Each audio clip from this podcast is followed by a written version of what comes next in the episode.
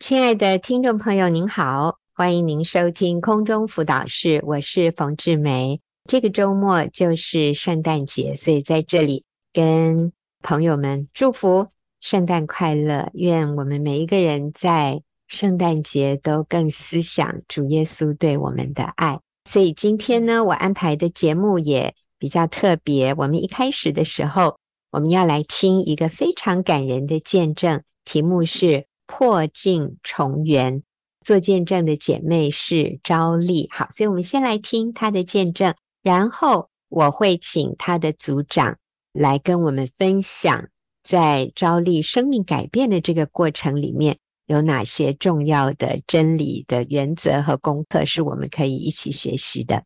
在我成长的过程中，年幼的我看到父亲一再外遇，我内心充满憎恨。我恨外面的那些女人破坏我原有的家庭，我更鄙视他们为了父亲的钱出卖自己的身体。最后，我离开家与先生结婚，他年纪比我大十二岁。婚后，先生对我百般呵护忍耐，他是一个内向顾家的好先生，但是我却常常对他辱骂、刁难他，甚至对他说谎。渐渐的，我落入了试探，成为别人家庭的第三者。原本我内心鄙视那些女人的行为，自己却跟他们做同样的事，让黑暗吞噬自己。我受不了内心深处的自我谴责，更羞愧于无法面对先生的善良。于是，我主动跟先生提出离婚，带着两个孩子离开那个有欢乐。有回忆的家，但神总是不放弃的挽回我。女儿同学的妈妈邀请我去参加学员婚姻班，我一直找理由拒绝她，但是她仍然不放弃。最后，我只有答应她。我记得当时我跟这位姐妹说：“No No No，我只要参加一次就好了哦。”没有想到，就只有一次，竟然改变翻转我整个人生。神好爱好爱我，他透过婚姻班，一夫一妻，一生一世，至死不离。若是已经离婚的，赶快去复婚，让我懂得在耶稣基督里，我是尊贵无价的。这些真理使我犹如被雷电般扫到一样震惊，对神敬畏不已。我跟耶稣认错悔改，并邀请他来掌管我的家庭。掌管我未来的人生，我也加入妇女小组。耶稣的爱融化了我，我开始摆脱淫乱的关系，戒掉烟酒、赌博不好的恶习。上完婚姻班后，我提起勇气跟先生、孩子们道歉。在道歉之前，生怕被先生冷嘲热讽，或被孩子用异样的眼光。来看待我这位母亲，但是他们不但没有轻看我，反而安慰我，让我的心备受温暖。在前夫面前哭到不行，神改变我的眼光，看到原来前夫很好又真诚。我一方面谨守在复婚前，我们不能有亲密性关系；一方面积极修复彼此的关系。因为他老是木讷，所以我开始主动帮他热敷眼睛、修剪指甲。因为他非常喜欢躺着享受我掏他耳朵的幸福。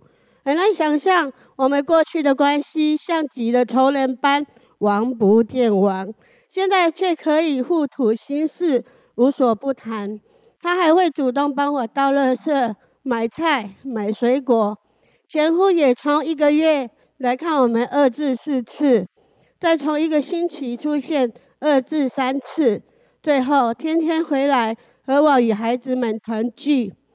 他若看到我闷闷不乐的时候，还会逗我咯吱咯吱哈哈的大笑。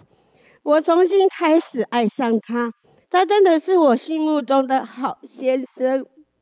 我跟主祷告说：“主啊，婚婚是我最想要做的事情，求你让前夫可以接受耶稣的救恩，早日受洗归于主的怀抱。前夫一直有肚子疼的毛病，但是他害怕不敢面对，在我和孩子爱的催促及劝说下，才住院治疗。没有想到已经是直肠癌末期，在医院里，我将此事告诉小组，请求代祷。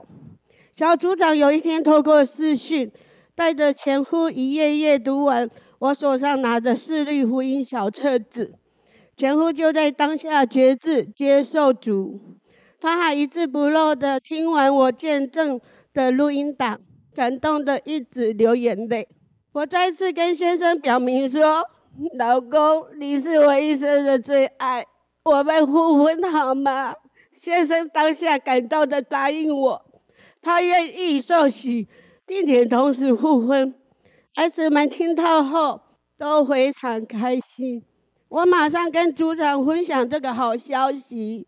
当天下午五点多，联络上李哥、冯爵，决定当晚七点半透过视讯，在医院病床上举行这两个仪式。小组姐妹知道后，都为我感到兴奋。副组长也临时成立赖群组，大家预备要透过网络亲眼目睹这个世纪复婚礼的神迹。最后加上小组姐妹，共有十四位参加，包括我的女儿。因为当时疫情限制，在病房中，我请其他病人家属帮我们录影。他们知道我和先生是离婚的状态，都非常感动。我愿意用生命来见证我所信的耶稣是何等奇妙。李哥透过视讯，先为先生施行点水礼，接着举行复婚礼。整个典礼结束后，李哥请先生分享。先生说：“我很木讷，我太太愿意在我生病的时候还照顾我，真的感谢主。”短短四天，先生不但信主，而且我们复婚了。我们祷告多年的事就这样成就了。女儿曾经为了爸爸受洗祷告八年，她经历到神是垂听祷告的神。在举行完婚礼后，我的信心却软弱了。若是想到办理结婚登记，可能要面对中低收入户的资格被取消，就必须要搬离开政府提供的房子，这样不打紧，还多了先生的车贷、医药费等等等。记得当时我跟组长诉说自己的无奈与内心的拉扯时，内心浮现两个画面：一个是摩西带领以色列人过红海。需要先伸出杖，还有一个想法是，我们要进入餐厅时用餐时，要先踏在踏在电动门前，门才会打开。神透过这两个景象，鼓励我凭着信心去做对的事情。我向神祷告说：“主啊，我信心不足，求你帮助我，救我，我要行走在光明里。”我不要在黑暗中躲藏。神也用耶稣雅记一章五节对我说：“我怎样与摩西同在，也必照样与你同在。我必不撇下你，也不丢弃你。”就在二零二二年十月二十四日，我们夫妻共同签下婚约书，办理了合法登记。见证人是我们两个成年子女。如今我和先生。天上地下都登记了，感谢神，我们中低收入当时竟然没有被取消，也不用搬家。后来先生进出医院做化疗，最后肺炎感染引发败血症。在这段期间，我和孩子向先生道谢道爱，我的心情极为低落，生怕无法面对庞大的丧葬费。没有想到，上帝却奇妙的帮助我卖掉先生的车，完成处理后的当天下午，先生回天家了。当时组长及小组姐妹也赶来家里为我们全家祷告。先生回天家前，还特别交代要以喜庆的方式送他回天家，因为他确信主必来接他去。我顺服先生的交代，当天穿着大红色的衣服，与姐妹们唱的 Happy Day，完成他所托付的事情。而随着先生的离世，我们家的中低收入户也被取消了。但是我竟然没有担忧与恐惧，反而充满平安喜乐。更奇妙的是，儿子也在爸爸追思礼拜那一天拿到博士学位，顺利考上公务员。女儿也找到工作。从决定复婚到今日，天父爸爸无时无刻默默地陪伴。照顾着我与先生和两个孩子，他为我们擦去眼泪，也派学员的姐妹扶持着我一路走来。看到神奇妙的供应，他让我知道这世界有多美。他是又真又活的真神，他是又真又活的真神。阿门。他是。又真又活的真神，好感动啊！所以我们看到破镜重圆是可能的。好，我们休息一会儿，等一下我会访问昭丽的组长伊凡，请他跟我们分享，在这整个过程里面，他们遇到的挑战有哪些？哪些是非常重要的真理原则？是我们也可以效法的。好，我们休息一会儿。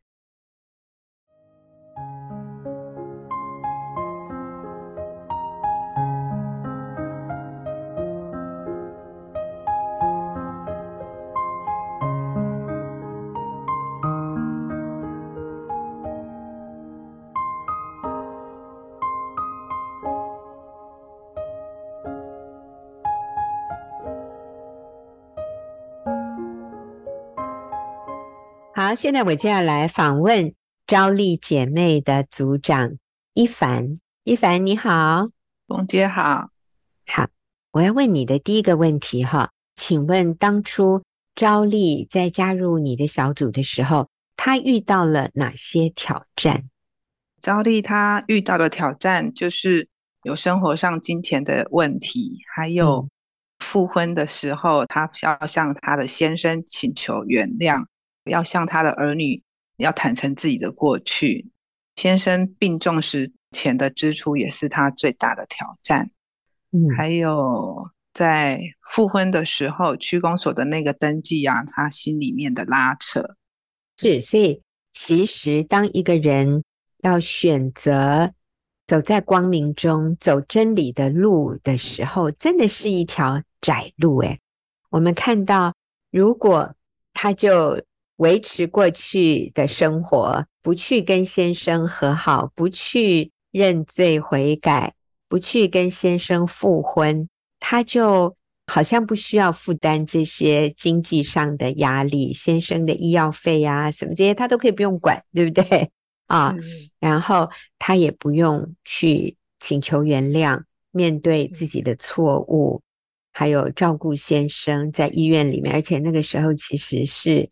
新冠肺炎，一切都是很多的限制，在医院里面是非常不方便的。他也需要放下工作照顾先生，还有，就算我们做了一个复婚的仪式，他要不要去把这件事情合法化，在区公所登记？他心里有很多的拉扯，因为做了这样合法的登记以后，他就失去了低收入户的资格。那就是他不能住在原来政府提供的房子里，他需要负担租金，要搬家。哎呀，所以很多人说，我们就和好就好了。但是这些合法的这些手续不用办了。那我们说说看，一凡身为陪伴者，你遇到哪些挑战呢？刚刚冯姐的说的都是我的挑战。其实那时候我觉得我一个人做不来，所以我就找小组的姐妹一起祷告，也为昭丽祷告，还有我也和我的组长祷告，嗯，然后当我看到昭丽她在生活里面奔波啊、受苦，我还要继续跟她讲那些真理，而且按真理而行的话，其实我是也要很有勇气说这样。所以我记得当时昭丽她前段的见证都预备好了，我那时候还沉浸在复婚受洗的喜悦，而且在准备小组长月会的见证要分享。可是。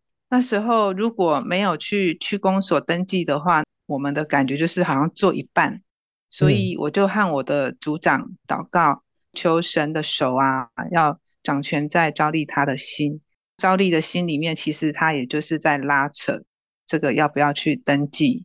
所以两三天以后，他就打给我他的想法，那我就要提出勇气，告诉他说，不要在这一点上面给魔鬼留地步。好不容易，耶稣将我们从最终带离，我们是神的儿女，行走在光明里。其实，这个在告诉他的时候，也也像是在对我自己说，就是我必须要再再一次坚定我自己的心里面的想法。所以最后，他就告诉我他的决定：死就死吧。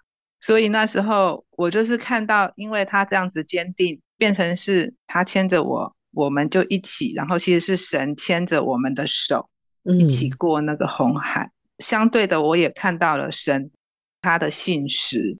对，这个就是在那一段时间里面，要不要去区公所登记的一个很大的拉扯。这样，嗯嗯嗯嗯嗯。还有一个就是在追思礼拜上的那个方式，其实那时候他提出来的时候。我们整个小组都还是很挣扎。他说：“我们要穿的就是比较花花绿绿的。”我的话，我自己对我的服装也会很挣扎。后来还是按照赵丽她先生的那一个说法、想法的时候，其实赵丽她很释放，间接的我也释放了。就是我更确定说，我所信的是耶稣，那死亡是不能隔绝那个神的爱。嗯，其实。在那个时候，我听到昭丽她先生对于追思礼拜，就他生前他就讲清楚了，他说要用欢庆的方式，因为耶稣要来接我去，所以你们都要穿大红色的衣服。哇，天哪！我真的我只有听说过啊，有人这样子，但是我自己也没有看过，也没有参加过。所以昭丽那天，她真的就是穿着大红色的衣服。献诗的姐妹十几位也都是穿的很美的，呵 呵花花绿绿的啊！你们献的诗歌也是非常轻快，非常充满欢乐的。那还有最后那一首《Happy Day》，哇，我的天，真的是 啊，真的是颠覆哎，真的是劲爆哎！我就真的很惊讶，因为其实他先生等于才是。初信哎，才信几个月就走了，竟然能够有这么清楚的对于永生的盼望，而昭丽也不管其他的亲人是传统信仰的，他说没关系，他们来就让他们看啊，这个是我们信主的人就是不一样，没关系。我觉得昭丽很有勇气，她在这里做的每一件事情。都是勇敢的去做，不是很传统的 一些事情哈。但是重点是是合乎真理的。那我想一凡，你刚提到，其实好多事情你也都是要很勇敢，是，是我也要勇敢，所以就是我也被神挑战。对，对我觉得一凡你最勇敢的一件事就是鼓励他还是要去登记，你知道吗？我觉得。这件事情好重要啊！这个就解除了我们在良心上的亏欠。所以，当昭丽站在台上说：“现在我们在天上，在地上都是合法的夫妻。”这句话他讲的时候，我非常非常的感动，因为有一些人真的是会为了一些经济的利益或者方便，就上帝认定就好了。我们在地上去。户政事务所登记的手续，我们就免了吧。但是其实这真的就是给魔鬼留地步，但是我看到一凡，你好棒哦！你跟你的组长，你的组长不是我哦，啊，听众朋友，一凡有一个非常非常棒的小组长，所以他们一起，其实他们整个区就一起来支持昭丽，在这整个过程里面需要的资源，还有祷告，还有陪伴，实在是好棒。最后，我要请你说一下，他做对了哪些事，然后他最大的优点是什么？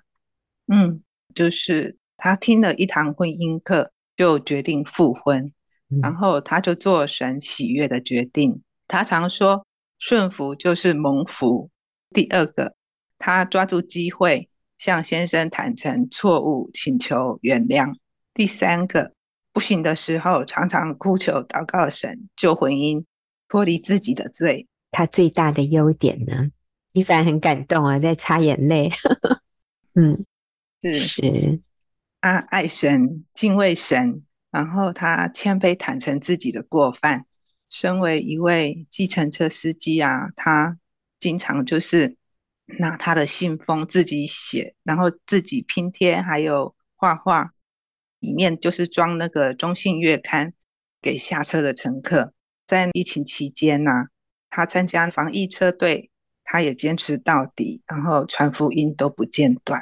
哦，是，所以他不仅自己生命被主改变，跟随基督按真理而行，他也是一位很积极传福音的人。我在想，他信了主以后，或者他上了一堂婚姻班，我在想，哇，这个真的不是我们有人说哦，功力很强，不是耶，那真的是当一个人心里谦卑顺服神的时候，上帝就赐给他力量，他可以脱离。所有淫乱的关系，他可以戒掉烟酒和赌博，然后谦卑的回去跟前夫，甚至跟孩子坦诚自己的罪，向他们道歉，然后愿意跟先生复婚，带领先生信主。但是我在这里也看到上帝好奇妙的祝福他，他说。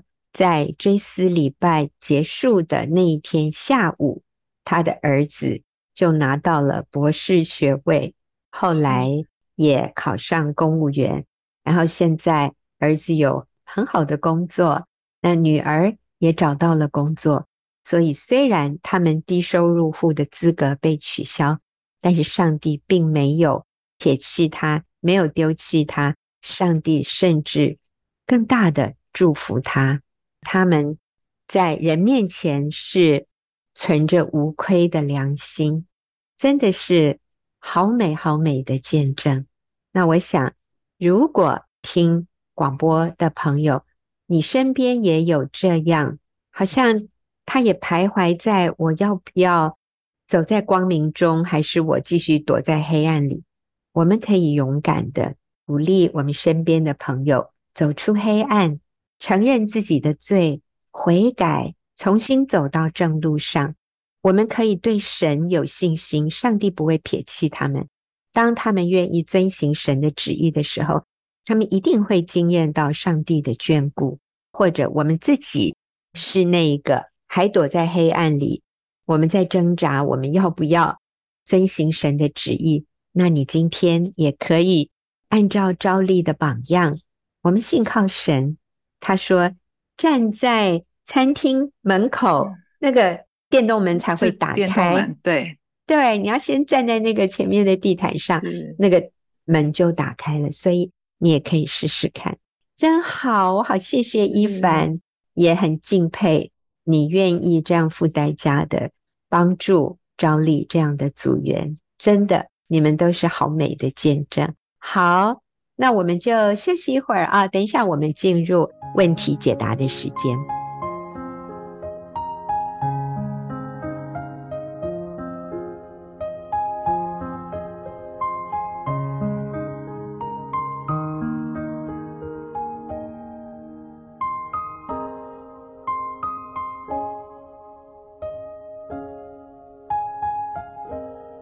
好，现在进入我们问题解答的时间。那我今天请秀敏跟我一起回答听众朋友的问题。秀敏你好，冯姐好，大家好。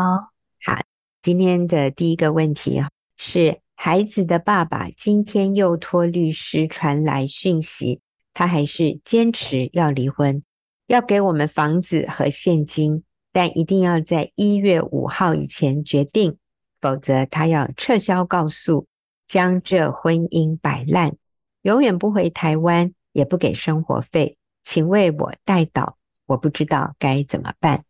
好，秀敏，怎么办呢？啊，是听起来好像死路一条 样子哈，好像把我们逼到一个角落，非得做一个选择。但我想，我相信这位姐妹一直坚持不离婚，所以先生才会，我觉得是他无路可走了，无计可施了，所以把最后的这个手段恐吓 交易拿出来。很多先生以为。太太坚持不离婚的原因，是因为要得没有得到他想要的，就是这些物质的东西哈。其实我觉得，在看起来像一条死路，逼着我们要去选择。他如果不这样选择，先生就永远不回来台湾怎么办？可是我觉得，我们重新回到基督里面，就是一条活路。我想，这是撒旦的圈套。我最近小组有个姐妹也是这样，就我们这个姐妹败诉，就是被判离婚，哦，然后她重新再上诉，先生非常生气，他说：“这样我要请律师，一个小时八千块，那你要付，如果你付不出来，你将来要去坐牢。你愿意看到你的孩子没有母亲吗？就叫他撤销告诉。”我觉得这些都是撒旦的。恐吓撒旦的圈套，就是让我们做出妥协。那如果这个时候我们妥协了，就显出我们之前所做的都是假。虽然我们知道我们所做的不是假的，可是好像就会落入撒旦的圈套，就是我们之前所做的原来都不是真的。原来你是要房子，你是要现金，你是看重物质，比看重。婚姻或者是先生是更重要的。那我想，我们一定要清楚，撒旦的计谋是要我们看重自己的利益、我们的权利，要我们去争取这一个。但神是要我们学习舍己。所以，我想这个时候就是我们不是去跟随撒旦的轨迹，而是我们要听从神、顺服神，来信靠神。所以鼓励姐妹不要害怕，虽然先生，哎呦，我我在想说他不可能永远不回台湾的。嗯，其实我觉得很多事情是在神的手中，未来的道路都在神的掌握当中。所以我想，就是再一次坚定信心，依靠主，继续走对的路，这样子。嗯，是。其实这个男人讲的一个话，我就觉得很好啊。他说。你要在一月五号以前决定，否则我就撤销告诉。哎，好啊，啊，这个男人要撤销离婚的告诉，然后把这个婚姻摆烂。摆烂的意思是什么？就是我们就不离婚了，但是我就不会给你房子，不会给你现金。那你跟孩子就喝西北风吧，我也不管你们了，我也不会回来。确实，我认为这是。先生的一种恐吓，可能也是律师教他讲的哈、哦。嗯、很多人会认为，我用这个来威胁你，你一定最后就会答应离婚。但是我相信，我感谢神呢，你们有孩子，所以先生其实仍然是爱孩子的，他心里是有孩子的。不管他现在对你可能感觉不是很好，但是我相信他是不会恨小孩的。我觉得先生还是会顾念孩子，但是你不跟他离婚，基本上也是守住这个婚姻。有一天，你先生他随时可以回来。其实我最近听到一个见证，我非常感动。这个男人他跟外女已经生了小孩，生了孩子之后，他要求离婚啊，什么这些事情他都做过。可是太太就是持守婚姻。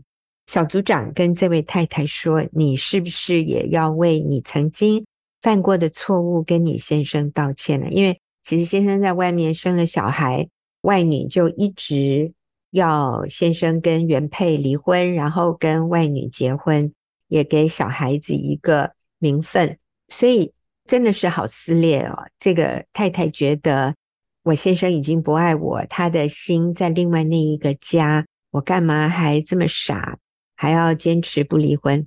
他说有一天外女跟他说：“你可不可以就？”成全我啊！外女跟这个原配说：“请你成全我。”但是原配说：“不行。”哎，他说：“我跟我先生是合法的婚姻，我先生身份证背后配偶栏写的是我的名字，我是不会离婚的。”结果这个外女居然就说：“好吧，我祝福你们。”哦，外女就放手了。放手之后，先生就回来了。结果有一天。这个太太就真的跟她的先生道歉，说：“我也为我过去没有敬重你，没有尊重你，我跟你道歉。”结果先生竟然说：“犯错的是我。”耶，这个男人承认是他犯错。他说：“如果可以重来一遍，我绝对不会做同样的事。”所以你看哦，这些人在外遇中，或者他们要求离婚。他们知道自己是错的，他们也惊讶这个太太竟然能够承受这么高的压力，然后不放弃。最后，当他回来以后，他说：“如果再来一次，我绝对不会做同样的事，因为后续太多问题需要处理、需要面对的。”那这些男人最后都是后悔的，有些是离了家，太太已经跟他离婚。他也离家，可是到晚年的时候，真的没有人在身边照顾他。这些男人都后悔，但是没有办法，没有办法说，没有办法表达。所以，我们真的说，姐妹，我们坚持不离婚是合神心意的。我们受苦，受苦的过程，当时觉得好煎熬啊。但是保罗说，这至战至轻的苦楚。要为我们成就极重无比、永远的荣耀。我相信你的孩子也在看妈妈，妈妈可以在这么大的苦难当中仍然情绪稳定，妈妈仍然可以靠主喜乐。所以我认为，姐妹，这个才是你更重要的功课。你如何在先生好像对你不闻不问，在这样的情况里，你能够靠主喜乐，你仍然情绪稳定的照顾小孩，我想这个是更重要、更有价值的事。而你先生也会感受到，虽然这个不容易，但是当我们愿意依靠主的时候，你就要经验神的大能，在你的生命当中，让你做到以前你做不到的事。你会经验到从愁苦转向平安喜乐。经验到上帝的安慰，而不是像一般的女人。如果我们把我们的安全感、我们的依赖建立在有多少钱、有房子的事情上，我跟你说，最后钱啊、房子这些也是不能满足你内心对于情感、对于安全感的需要。我们要来转向神，耶稣可以满足我们里面对爱的渴求。所以一月五号太好了，很快就到了，然后你先生就会撤销告诉，那你就好好过日子，真的他会回来的，你放心。OK，好，那我们休息一会儿，等一下再来看下一个问题。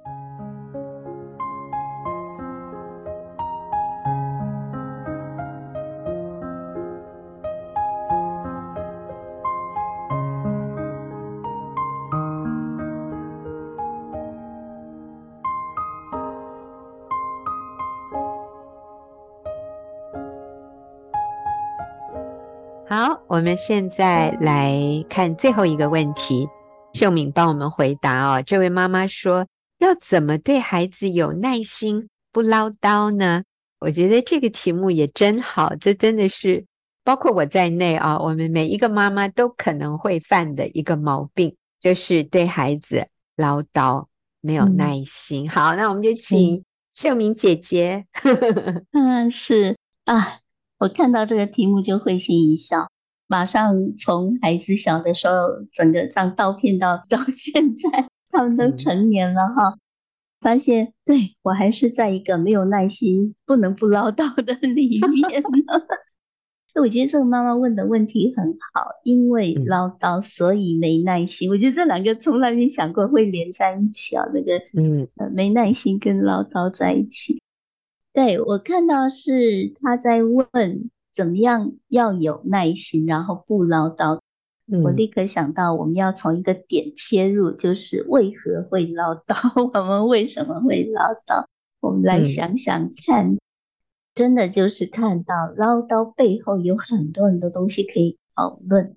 其实唠叨不会单一出现哈，它是后面有很多不同的情绪的不同的状态。第一个我看到是焦虑，就是我们对孩子或者对自己有很大的不安全感，很大的焦虑，所以我们开始唠叨，我们想要透过唠叨来达到。释放我们里面的焦虑，嗯，另外一个是掌控，我们想要掌控孩子来达到我所期望的。你知道最难掌控的就是人啊，当你无法掌控时，你就会很想唠叨。然后另外一个，我觉得是界限不清楚，就是分不清楚这是孩子的责任还是我的责任。往往我们想要替孩子负责任，我们就会嗯一直叮咛他，一直叮咛他。我就记得有一个妈妈说：“哦，她每次看她小孩子写功课写得那么慢，她真的巴不得帮他写完，这样子真的就是没有耐心。我们都想把孩子当负的责任抢过来啊，因为我做比较容易，做完了我就宽心了，我就不焦虑了。”但是这些都是不可能的，嗯、对不对？我们怎么可能替他写功课？所以你说我们最根本的原因是因为我们焦虑，嗯、我们想要掌控，掌控对，嗯、然后界限不清楚。其实这总刮起来就是我们不确定自己在基督里的价值，因为当我不确定我是被爱的，我里面有很多的不安全感。那我不确定上帝掌管我的一切，我就有很多的焦虑。嗯，我不确定我在神里面是一个尊贵的个体的时候，我就会分不清楚孩子也是一个尊贵的个体，然后我就会想要掌控他的人生，掌控他所有的。这个还是会回到我们自己是谁，我确不确定我是谁？我确定我是谁的时候，我才能够用同样的眼光来看我的孩子。嗯哼，所以其实唠叨带来的结果就是，我们认为我是为他好，所以我要一直叮咛他，我我都在为你好，我说的都是正确的。的确，妈妈都是爱孩子，然后说出来的都是对的。例如，我担心孩子太晚睡，我担心他的健康，那我就一直叮咛他，你要早睡。好像在我的逻辑里面。只要他早睡，一切都没问题。其实也不是这么简单的一件事情。嗯、可是我们里面就觉得，好像只要一二三就没问题。那个唠叨带来的结果，孩子接受到的不是你的爱，不是你的好意，而是觉得你的情绪、你的焦虑、你的掌控，还有他会感觉到自己很糟糕，嗯、好像我是一个没有能力的人，我是一个、嗯。无法为自己负责的人，所以你一直要叮咛我，一直要叮咛，其实反而会限制孩子自由的成长跟发展。嗯，我就想到说，最近就是我的老二他身体出状况。嗯，其实我感谢主，我就学习闭嘴，这样子，嗯、因为。他自己都很清楚，是他的身体出问题，是他长期作息的不良习惯引起的，有可能这是一个其中一个原因，他自己很清楚。我觉得感谢主，这么多年一直 在学习操练，我觉得就是安静，不要再讲。我早就告诉过你们，嗯，就不要再讲这些。我真的学习，就是他有他人生的主。我有我人生的主，如果我相信我人生的主，他是爱我，嗯，他也必然爱我的女儿，因为他也是他人生的主，所以上帝要跟他建立独自的关系，那个不是我能取代的。即便他又恢复到一个混乱的作息里面，假设啊，我是说假设，嗯，那也是他要去面对上帝跟上帝的那个关系里面所要经历的。我觉得那个不唠叨里面还有一个东西叫做信心，就是 我能不能放手，嗯，我能不能信任来管理自己的情绪。我觉得那个管理自己的情绪很重要的。其实刚刚冯姐我们一起想到的就是。好棒的一点就是我们有共同的肢体生活，就是我们自己妈妈自己需要有肢体的生活。我觉得就是把我们的焦点不是一直放在孩子的身上，我觉得焦点一直放在孩子的身上，我们就容易掌控，因为你天天看到的都是那个 你想要改变他的部分，所以我觉得我们有。姐妹之间肢体的生活是非常需要，非常棒。是妈妈要有好朋友，嗯、可以减少唠叨哦。你也听听别的家庭里面他们遇到的一些困难困扰，有的时候我们就会发现说，哦，其实我家的问题没那么严重，就会更感恩上帝给我的十字架，还是我能背得起的。我在想唠叨的定义。我记得曾经有人说，就是任何一件事情，你说第二次就是唠叨了。哇哦！所以如果我们已经说过了，再说第二次就是唠叨，那唠叨会带来负面的后果。就像刚刚秀敏说的，孩子觉得你对他不满意，他觉得被否定，他很有压力，觉得自己在你眼中是不好的，是没有价值的。所以唠叨带来一连串负面的结果，这个也会让他想要远离你。所以，我们真的要求主掌管我们的舌头哦！我们就复习一下刚刚秀敏说，怎么样能不唠叨，确认自我价值，我就可以对孩子降低焦虑。因为当我不确认我的自我价值，我往往会把孩子的表现。来当做我的成就，所以一个妈妈会再三叮咛她的小孩：你今天遇到长辈要喊人哦，要有礼貌哦。你今天回阿公阿嬷家，你不能发脾气哦。点点点，是为什么？因为妈妈怕这个孩子在公开的场合有不好的表现，让他很没面子。那所以。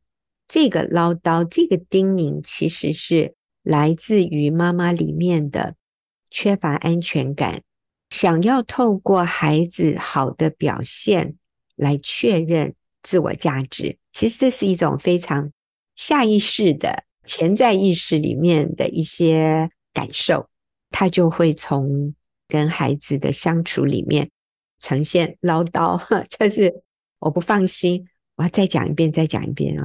因为我们的唠叨，孩子就会比较守规矩嘛。我想，这是孩子自己要决定的。我现在回想起来，我的父母不是唠叨的父母，这是我非常感恩的。尤其我爸爸，他平常话都不多的，我是从来没有觉得他是一个唠叨的父亲。那我的母亲呢？她是很喜欢跟我聊天讲话。偶尔叮咛有，但是我都不会把它列入唠叨的行列。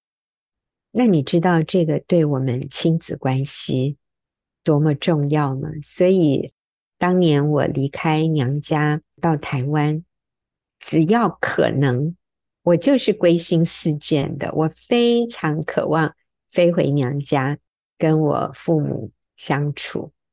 那当然，我妈妈。